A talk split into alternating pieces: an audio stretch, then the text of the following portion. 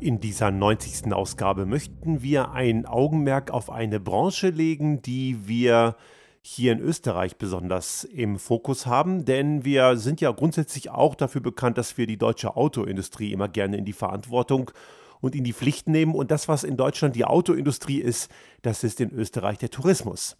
Auch das ist eine sehr starke Lobby, die mit sehr eigenartigen und fragwürdigen Methoden sich ihr Leben so schön macht, wie sie es brauchen.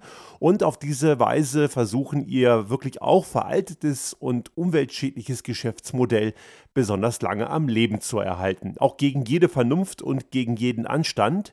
Und das, was wir eben in der Autoindustrie kennen, indem man irgendwie möglichst lange an einer völlig veralteten und sinnlosen Technik festhält, so passiert das auch hier, insbesondere im Kontext von Skitourismus. Es ist ja gerade jetzt in den letzten Wochen sehr intensiv diskutiert worden im Kontext der Corona-Pandemie. Und wir wissen ja, dass diese Pandemie in vielen Punkten Dinge beschleunigt, die sowieso unumgänglich sind. Und wenn jetzt in Deutschland die Autoindustrie jammert, dass die böse Corona-Pandemie denen die Umsatzeinbrüche beschert hat, dann stimmt das nicht ganz, denn die Probleme hatten sie schon vorher, aufgrund ihrer Ignoranz und ihrer Arroganz über viele, viele Jahre, auch unter Zuhilfenahme von Betrug an Kunden. Das macht die Skiindustrie hier in Österreich sehr ähnlich, wenn auch das Problem anders gelagert ist, aber die ökologischen Folgen sind ebenfalls gravierend. Was ist jetzt gerade in dieser Zeit besonders interessant gewesen? Die Schweiz will ja dauerhaft offen lassen, was ja viele Experten für eine sehr blöde Idee halten. Und auch in Österreich bleiben die Skilifte ab kurz vor Weihnachten offen, allerdings nur für die Einheimischen, denn die Touristen werden nicht kommen oder wenn, dann nur mit entsprechenden Quarantäneauflagen und das schreckt ja bekanntermaßen ab. Nichtsdestotrotz hat die Marketingmaschinerie rund um Kurz und seine ganzen Gefolgsleute, die ja sehr im Tourismus äh, gut verbandelt sind, da gibt es ja eine ganze, ich nenne es mal, das ist die Wintersportmafia oder die Seilbahnmafia, die ist gerade in Tirol sehr stark ausgeprägt. Es gibt ja eine sogenannte Adlerrunde. Das ist so ein Verein von Leuten, die äh, sehr gut auch mit Basti und Co. verbandelt sind. Und die machen es sich immer gerne so, wie sie es gerne möchten. Sehr neoliberal eingestellt, sehr opportunistisch und auch egomanisch eingestellt. Solange es ihnen gut geht, ist für sie die Welt in Ordnung. Aber dass sie ein Geschäftsmodell vorantreiben, das erstens auf ökologische Ausbeutung setzt und zweitens auf soziale Ausbeutung, das ist denen völlig egal. Und ich kann mir nicht vorstellen, dass sie das nicht wissen. Es ist denen einfach schlicht und ergreifend wurscht. Es wird immer wieder gerne behauptet, dass in Österreich ein sehr wesentlicher Teil der Wirtschaft am Tourismus hängt. Da werden Zahlen zum Beispiel kolportiert, die im Bereich von 25 Prozent des Bruttoinlandsprodukts genannt werden. Und man sagt auch, dass 750.000 Menschen in Österreich vom Tourismus leben. Das wäre eine recht hohe Zahl, aber sie stimmt schlicht und ergreifend gar nicht. Schaut man nämlich genau hin, dann sieht die Welt etwas anders aus. Denn es ist gar nicht so genau trennbar, wann Tourismus beginnt und wann Freizeitaktivitäten aufhören. Wenn zum Beispiel eine Familie, die in Wien wohnt, zum Prater geht, dann ist es eine Freizeitaktivität und kein Tourismus. Fahren Sie ins Umland zum Skifahren oder Wandern, dann ist das schon Tourismus. Und es ist einfach so, dass man es sich hier einfach macht und einfach alle Freizeitangebote in einen Topf wirft wenn man das Ganze etwas sauberer versucht zu differenzieren, dann sieht die Welt schon etwas anders aus. Da reden wir gerade mal von etwa 5 bis 6 Prozent des Bruttoinlandsprodukts, was hier wirklich im Tourismus generiert wird. Auch die enorme Anzahl an Mitarbeiterinnen und Mitarbeitern, die ist auch extrem verzerrt. Man hat einfach hergenommen und sehr großzügig aufgerundet einfach alle Stellen gezählt und dabei gar nicht geschaut, ob es sich um Vollzeitstellen handelt oder nicht. Gerade im Tourismusgewerbe gibt es eine sehr große Anzahl an Teilzeitbeschäftigten. Und diese Teilzeitbeschäftigten sind oft Zimmermädchen, Servicekräfte, die halbtags arbeiten, die sich eine Stelle teilen. Und muss man auch sagen, und das ist ein ganz besonders großes Problem, und hier kommen wir in den Bereich der sozialen Ausbeutung, sehr schlecht bezahlt sind. Es gibt einige auch sozial eingestellte Betriebe, die ihre Leute anständig bezahlen und ihnen auch zu völlig fairen Konditionen eine Unterkunft mit zur Verfügung stellen, sodass auch Kostologie inkludiert ist. Aber das sind eher die Ausnahmen. Es ist im Tourismus gang und gäbe, dass man die Leute bei einem Kollektivvertrag, für die Hörer in Deutschland, Kollektiv ist in Österreich der Tarifvertrag, der besagt 49 Wochenstunden, damit also sehr viel mehr, als man sonst aus Arbeitsverhältnissen kennt für eine Vollzeitstelle, bei einem Gehalt, das brutto im Bereich von etwa 1500 Euro monatlich liegt. Dabei gibt es auch bekannte Fälle und wir kennen diese Fälle aus unserem Umfeld sehr konkret. Da gibt es Leute, die auch mit Durchrechnungszeiträumen, das heißt, die machen manchmal mehr Stunden, um sie dann später wieder vergütet oder kompensiert zu bekommen, aber das passiert nicht. Mit sogenannten Durchrechnungszeiträumen wird da auch sehr viel betrogen und am Ende stimmt es vorn und hinten nicht. Dabei kommt es auch noch, auch in Nicht-Corona-Zeiten, ganz normal vor, dass es in der Branche üblich ist, dass man Menschen so in der saure Gurkenzeit, so um den November herum bis Anfang Dezember, wenn also der Sommer vorbei ist und der Winter noch nicht ganz begonnen hat, ganz bewusst zum Arbeitsamt, sprich zum österreichischen AMS schickt. Arbeitsmarktservice, das ist die Analogie zur Bundesagentur für Arbeit in Deutschland, und die Leute dort stempeln lässt. Ganz legal. Das bedeutet, und ich paraphrasiere das jetzt mal, dass man in einer Zeit, wenn das Geschäft nicht so läuft, wie es einem gefällt, dann schiebt man die Leute eben dorthin ab, wo die Allgemeinheit die Personalkosten zahlt. Auch eine sehr asoziale Form, wie man sich selbst bereichern kann. Also halten wir fest, die Leute werden schlecht bezahlt, sie werden zeitweise sogar auf Kosten der Allgemeinheit weggeschoben, sodass die Personalkosten nicht bei den Betreibern anfallen und am Ende verdienen ein paar ganz wenige sehr gut daran. Aber diese Aussage, dass ein Gebiet wie Tirol, wo wir hier leben, vom Tourismus lebt, ist nur sehr bedingt richtig. Mein Nachbar hier, der hat das mal sehr schön formuliert. Der ist aus Tirol und selber nicht im Tourismus tätig, aber er sagt auch ganz korrekt, es ist nicht so, dass in Tirol die Mehrheit vom Tourismus lebt. Ein paar ganz wenige leben sehr gut vom Tourismus und ich möchte da noch ergänzen, auf Kosten von anderen.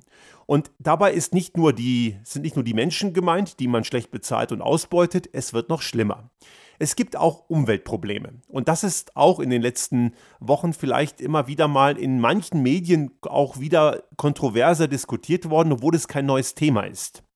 Wir kennen ja alle die 1,5 Grad Marke der globalen Temperaturerhöhung, die nicht überschritten werden soll. Das ist ja im Pariser Klimaabkommen so festgelegt und leider ist das ja gar nicht bindend, aber Nichtsdestotrotz, das ist dieser Wert, den wir kennen. Hier in den Alpen brauchen wir von 1,5 nicht mehr reden. Hier haben wir eher schon 2 bis 3. Also hier ist der globale Klimawandel schon sehr viel massiver angekommen und wir merken das anhand von sehr viel kürzeren Wintern, anhand von Murenabgängen im Sommer, auch anhand von Gleitlawinen im Winter aufgrund eines recht stark aufgewärmten Untergrunds, also keine solche Schneebrettlawinen, die man auch sehen kann, die kündigen sich ja oft auch an, indem man solche gewisse, gewisse Schneestrukturen auch lesen kann. Und dann weiß man, wo man nicht hingehen sollte. Gleitlawinen entstehen dadurch, dass der Boden einfach noch zu sehr aufgewärmt ist, als es draufgeschneit hat. Und von unten wärmt es dann nach und so eine Lawine kann dann relativ stark ohne irgendwelche Vorankündigungen abgehen. Und diese ganze Erwärmung ist ein Element, das nicht nur die Gletscher zurückgehen lässt wo wir davon ausgehen, dass die Alpen 2050 gletscherfrei sein werden, sondern wir gehen auch davon aus, dass die Wintersportsaison ein immer größeres Problem hat.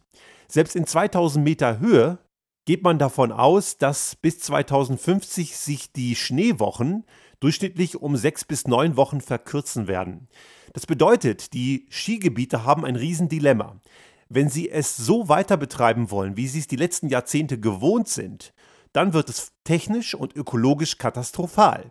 Es wird sehr teuer und es wird ökologisch extrem desaströs. Es gibt schon heute ein Wettrüsten der Skigebiete, die immer weiter in höhere Regionen vordringen und dabei Skigebiete zusammenschließen. Es ist ja gerade in Diskussion, das Skigebiet Sölden und Pitztal mit einer großen baulichen Maßnahme, wo auch ein ganzer Bergteil weggesprengt werden soll, zu verbinden. Einfach damit da noch mehr Superlative geschaffen werden und damit tut man im Grunde genommen das, was eine Totgeburt ist. Man versucht, ein System am Leben zu erhalten, was schon heute keine Zukunft mehr hat. Weiter unten gelegene Skigebiete haben schon heute eklatante Probleme, die man dann unter anderem auch durch solche skurrilen Sachen löst, wie in Kitzbühel, das war letztes Jahr. Da hat man Schnee im Jahr davor konserviert und hat das dann mit Hubschraubern und Baggern auf die Piste getan, damit man im Oktober bei 20 Grad plus die Skisaison eröffnen konnte.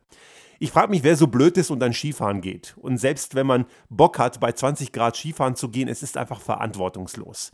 Und solche Skurrilitäten werden immer heftiger. Dazu kommt ein enormer Energieverbrauch, gar nicht mal so sehr für die Seilbahnanlagen, denn die brauchen relativ zu den Schneekanonen nur ein Drittel der Energie. Die Schneekanonen brauchen eben dreimal so viel und verbrauchen dabei eine Wassermenge von etwa eine Million Liter pro Hektar pro Jahr. Das heißt, das ist ungefähr die Wassermenge Hamburgs, die man pro Jahr und Hektar dort reinballert. Das bedeutet, diese Wasserreservoirs werden auch immer größer. Also eine Schneekanone funktioniert ja so, dass man ab einem bestimmten Temperaturbereich Wasser komprimiert und durch diese Kompression unter einem gewissen Temperaturumgebung Eiskristalle erzeugt. Und diese Eiskristalle sind dann eben dieser, genauer gesagt, Maschinenschnee. Es ist kein Kunstschnee. Kunstschnee wäre mit Bakterien angereichert, wo der Schmelzpunkt so verändert wird, dass auch bei Plusgraden eine Schneeschicht entsteht. Das ist in Österreich zum Glück verboten. Aber Maschinenschnee, so heißt es korrekt, ist eben dieser durch Wasserdruckaufbau und Kompression erzeugte Eiskristall. Und diese Eiskristalle sind dann ein sehr viel kompakterer Schnee. Wer schon mal Ski gefahren ist und einen Übergang erlebt hat zwischen Naturschnee zu Kunstschnee, der merkt auch, dass der viel griffiger ist und viel mehr abbremst. Und dieser Maschinenschnee wird oft auch als Knochenbrecherschnee bezeichnet. Der ist gar nicht so unproblematisch, nicht nur für das Skifahren, auch für die Natur. Dadurch, dass er sehr kompakt ist, schließt er in den Boden viel dichter ab und es gibt viel weniger Sauerstoffzufuhr im Boden, was am Ende auch für die Natur im Untergrund ein sehr viel größeres Problem ist. Es gibt ein weiteres Problem mit den Schneekanonen. Die Dinge machen Krach und gar nicht so wenig.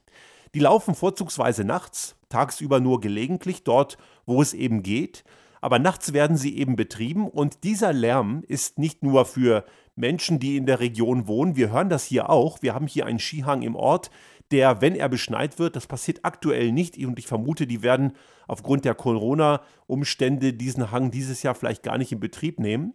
Aber wenn die den beschneien, dröhnt das durch das ganze Tal.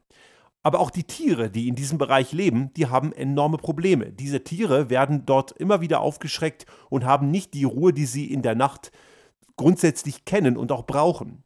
Dazu kommt, dass diese Schneekanonen eine Beleuchtungseinrichtung haben, die eine weitere Ausleuchtung des Nachthimmels erzeugt und dieser sogenannte Lichtsmog nicht nur für Hobbyastronomen ein Problem ist, was vielleicht noch ein Luxusproblem ist, sondern es ist auch für die Tierwelt wiederum ein Problem, denn diese Tiere werden durch diese künstliche Aufhellung in der Nacht, durch Straßenbeleuchtung und dann zusätzlich noch durch Schneekanonen in Regionen, wo keine Straßenleuchte steht, nochmal zusätzlich durcheinandergebracht. Also der Eingriff in das Ökosystem ist desaströs und das nur, weil man eine völlig veraltete Form des Wintertourismus krampfhaft am Leben erhalten will. Und hier kann man wieder schön die Parallele spannen zur deutschen Autoindustrie, die noch immer glaubt, dass es sowas wie einen effizienten Verbrenner gibt, was ja physikalischer Unfug ist.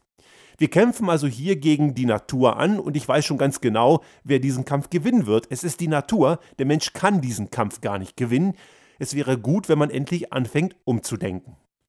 Jedoch habe ich nicht den Eindruck, dass das passiert. Man versucht hier immer noch extrem stark an dem Alten festzuhalten. In den letzten Jahren hat ja die Popularität für Skifahren auch in Österreich stark abgenommen. Viele junge Menschen in der Schule werden gar nicht mehr so, so sehr an Skifahren herangeführt. Früher war das ziemlich normal, dass es recht viele Skifreizeiten gab und dass es dadurch auch eine starke Affinität zum Wintersport gab. Aber die hat abgenommen.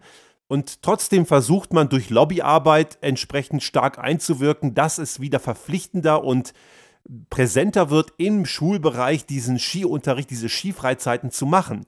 Es gibt ja einen Namen, der immer wieder äh, fällt, das ist Peter Schröcksnadel. Das ist eine, ein sogenannter Alpenkönig, wird er auch genannt. Das ist ein Funktionär des österreichischen Skiverbands und ist sozusagen der Vorsteher des Verbandes wie, äh, der, wie etwa der VDA in Deutschland. Also Peter Schröcksnadel ist die Hildegard Müller Österreichs. Und der ist extrem gut vernetzt in der ÖVP-türkisen Politik, auch Richtung Bundesregierung, Richtung Kurz und Co. Und er hat es tatsächlich geschafft, dass es auch wieder mehr Skifreizeiten geben soll. Das Problem an der Sache, neben den ganzen ökologischen Folgen, die wir gerade besprochen haben, es gibt auch noch eine soziale Problematik. Denn Skifahren ist verdammt teuer geworden. Denn dieser ganze technische Zirkus, der wirklich extrem aufwendig ist, den gibt es ja nicht zum Nulltarif. Es werden dabei große Investitionen vorgenommen, auch eben entgegen von Umweltauflagen. Und diese Verstöße gegen Umweltauflagen werden dabei auch locker eingepreist. Das ist so ein bisschen, was ich aus Kroatien kenne. Man macht es einfach, zahlt später die Strafe und darf es trotzdem machen, was ja sehr stark an diese Balkanstrukturen erinnert. Und diese Kosten müssen natürlich auf die Skifahrer umgelegt werden. Und es gibt natürlich auch Schüler aus weniger betuchten Familien, die können sich einfach so einen Skiurlaub gar nicht leisten. Auch wenn es vielleicht minimal bezuschusst wird. Aber während man vor etwa zehn Jahren für ein Tagesticket noch circa 40 Euro bezahlt hat in den großen Skigebieten, so sind es heute schon etwa 60. Und das Ganze ist mit der Tendenz immer weiter steigend. Klar, wenn der Aufwand zunimmt, die Kosten müssen ja irgendwie wieder reingespielt werden. Aber bei all der Problematik findet in ganz feinen Nuancen immer mehr ein Umdenken statt. Es gibt auch hier in Tirol eine ganze Menge Menschen, die ganz klar sagen, ihr mit eurem Wahnsinnstourismus, ihr seid da längst jenseits einer Grenze, die ihr nie hättet überschreiten dürfen. Und so gibt es auch Petitionen und Aufrufe, auch gegen die vorhin erwähnte Zusammenschließung von Pitztal und Ötztal, wo man am Ende über 70.000 Unterschriften bereits hat, die das Vorhaben eben ganz klar ablehnen. Und es gibt auch mittlerweile gerichtliche Entscheide, zum Beispiel vom Wiener Verwaltungsgericht 2018, dass bereits entschieden hat, dass eine Zusammenlegung im Bereich der Skigebiete St. Anton und Kappel eben abgelehnt hat, weil Naturschutzinteressen mittlerweile über die touristischen Wirtschaftsinteressen gestellt wurden. Das ist für die österreichischen Verhältnisse durchaus ein Novum gewesen und man merkt schon, dass gerade durch die jüngere Generation getrieben ein gewisses Umdenken einsetzt. Ich möchte mich hier gar nicht rausnehmen. Ich bin früher auch jemand gewesen, als ich noch nicht hier in der Gegend lebte, der zweimal im Jahr in Skiurlaub gefahren ist. Das würde ich heute nicht mehr tun. Ich habe mich zwar damals auch gefragt, ob das alles eine gute Idee ist, aber da war mein Spaßbedürfnis anscheinend immer noch größer als der Verstand. Und ich würde für uns sagen, wir haben hier klar dazugelernt. Meine Frau als Österreicherin ist damit aufgewachsen, hat allerdings nie die große Skiaffinität gehabt, so sehr wie ich es hatte. Und ich bin heute auch umgestiegen. Ich bin Mitglied bei den Naturfreunden. Das ist ein Verein ähnlich wie der Alpenverein, nur etwas kleiner, aber ähnlich ausgerichtet. Und dieser Verein macht auch Touren, Skitouren in Gebiete, wo man das auch kann, wo man mit Respekt vor der Natur eben dort langläuft, wo man weiß, das sind keine kritischen Regionen, wo es, wo die Tiere ihre Rückzugsorte haben. Und man macht das Ganze sehr dezent und zurückgezogen, so dass es die Natur nicht beeinträchtigt. Ich möchte, dass hier ein, ein Missverständnis nicht entsteht. Ich habe nichts pauschal gegen Tourismus in den Bergen, weder Winter noch Sommer. Das ist völlig okay. Natürlich ist es legitime, ein legitimer Wunsch von Menschen, Natur zu erleben und wir, die wir hier wohnen, haben einfach das große Glück, dass wir das fast jeden Tag einfach haben. Wenn ich unterwegs bin, muss ich darauf verzichten, aber ich komme einfach extrem gerne wieder nach Hause und wir haben hier heute eine wunderschöne Winterlandschaft und ich genieße das sehr. Und warum sollen das Menschen nicht auch genießen, die hier nicht leben? Die Frage ist, wie praktizieren wir diesen Tourismus? Man kann Tourismus auch neu denken. Manche kleine Regionen, Täler und so, die tun das zum Teil. Die fangen auch an, eher in nachhaltigen Tourismus zu setzen, dass man Wandertouren ausarbeitet, dass, die man im Winter, die man auch im Winter wie Sommer gehen kann. Es gibt auch ganz tolle Schneeschuhwanderungen oder Skitouren und es gibt dabei ausgewählte Routen und wenn man auf diesen Routen bleibt, ist das auch völlig in Ordnung. Oder im Sommer auch Richtung Bike Trails, Bike Trails auszuweisen und auszuarbeiten, dass es auch nicht völlig wild ist. Auch das, wenn es übertrieben ist und wenn es total außer Kontrolle und gerät und wild wird, dann ist das Ganze eben deutlich problematischer. Es ist hier sehr wichtig, dass man Regeln festlegt und dass diese Regeln von den lokalen Rangern und lokalen Aufsichtsbehörden auch eingefordert werden. Ich finde es überhaupt nicht nachvollziehbar und völlig verantwortungslos, wenn Leute in Skigebieten, wenn sie schon Skifahren, in den auch gerade hochgelegenen Skigebieten dann neben der Piste fahren. Und ich rede nicht von denen, die mal zwei Meter neben der Piste ein bisschen Tiefschnee ausprobieren. Ich rede von denen, die die Pisten ganz klar verlassen und auch dort reinfahren, wo es obendrein gefährlich ist. Ich habe eine sehr intensive Diskussion mal mit zwei Proletenjungs mal im Skilift im, auf dem Pitstar-Gletscher geführt und die haben sich damit gebrüstet, dass sie großartig neben der Piste fahren und dabei so checkermäßig und sie könnten das ja und zum Glück saß in der gleichen Gondel ein Einheimischer, der gemeint hat, ihr Volltrottel, ihr habt noch nicht verstanden, was Berge sind.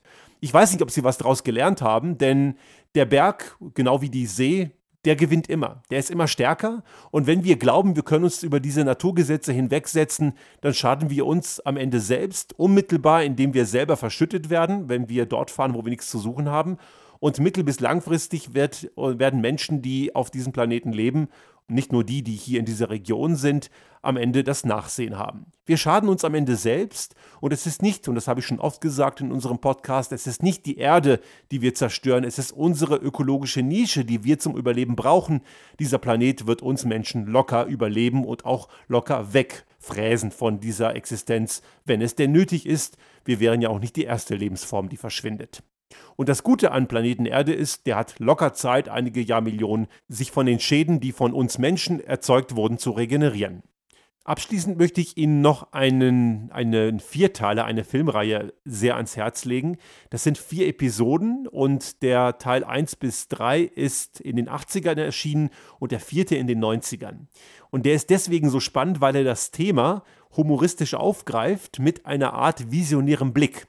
Als es damals erschienen ist, hat sich jeder gefragt, nee, völliger Blödsinn. Aber letzten Endes ist es sehr ähnlich gekommen. Man hat das zwar ein bisschen überzeichnet. Und es geht um die Filmreihe Die Piefke-Saga. Vielleicht für die Hörer in Deutschland. Der Piefke ist in Österreich der Deutsche, außer der Bayer. Der Bayer ist ja so ein bisschen Geschwister im Geiste, weil die haben einen ähnlichen Dialekt. Aber alle anderen Deutschen sind die sogenannten Piefke.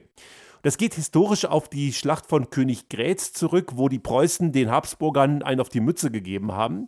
Und dort hat ein General Piefke der Preußen anlässlich des Sieges der preußischen Armee einen Marsch gespielt. Und dieser Herr Piefke ist so der Inbegriff für die Schmach und deswegen werden die Deutschen pauschal, auch wenn es keine Preußen sind, als Piefke bezeichnet.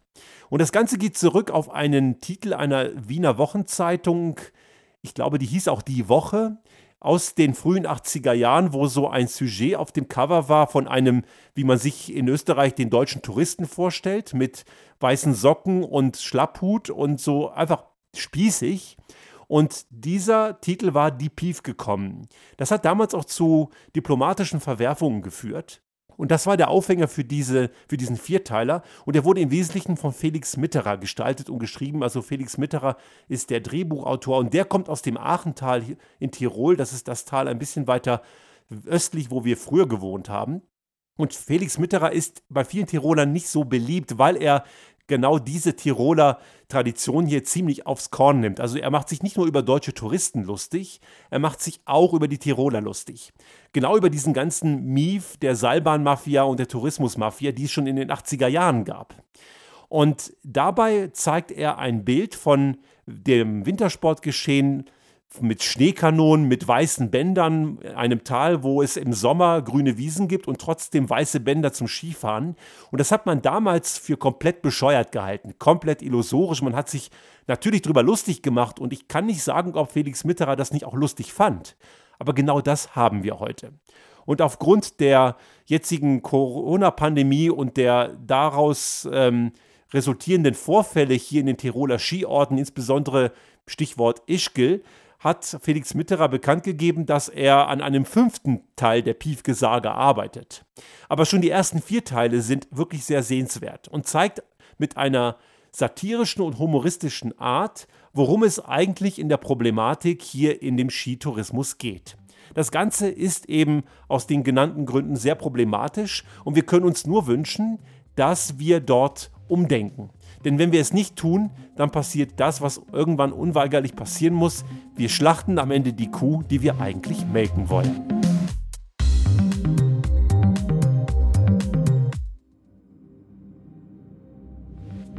Sollte Ihnen unser Podcast gefallen haben und Sie auch künftig keine Folge verpassen wollen, dann abonnieren Sie uns einfach auf den gängigen Kanälen wie zum Beispiel iTunes, Spotify oder anderen Podcast-Hostern oder auch auf unserem YouTube-Kanal finden Sie immer mit dem einen Tag Verzögerung die aktuelle Folge unseres Restart Thinking Podcast und selbstverständlich freuen wir uns in Zeiten der Aufmerksamkeitsökonomie über das eine oder andere Like.